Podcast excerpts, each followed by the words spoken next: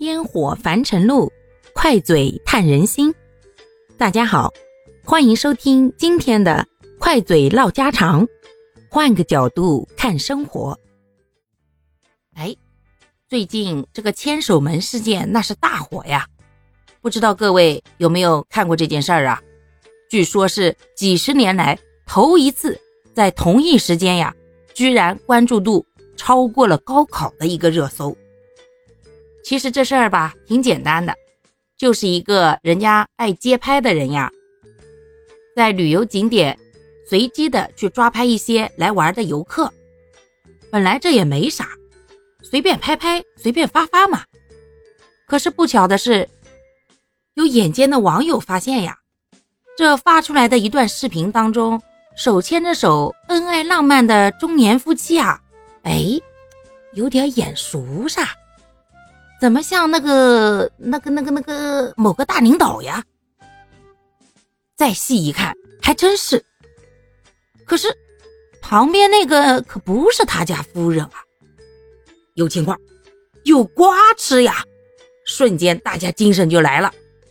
不消片刻功夫，只见广大网友的神通广大之下，两位当事人的背景那是被扒得明明白白呀。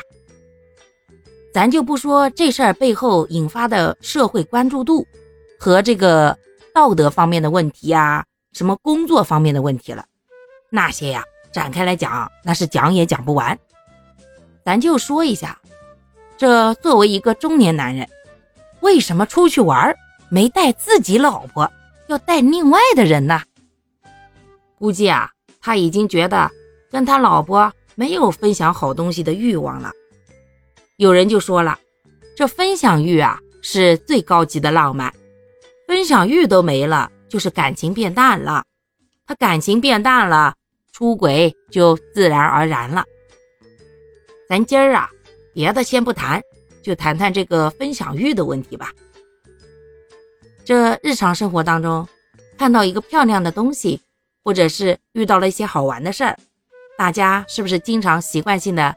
跟身边的亲朋好友分享呀，尤其是现在网络时代嘛，随手啪嗒一拍，发到什么家族群啦、朋友圈啦、抖音、日常、微博啦，这美好的东西啊，自己发现了，怎么能不分享给大家呢？那忙的是一个不亦乐乎啊！有人说呀，在日常琐事和微小的美好瞬间，都愿意对你分享的人呀。那就是对你的爱和热情。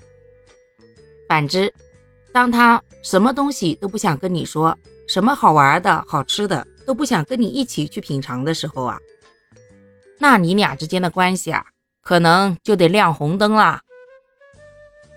毕竟分享欲啊不会消失的，只是会转移。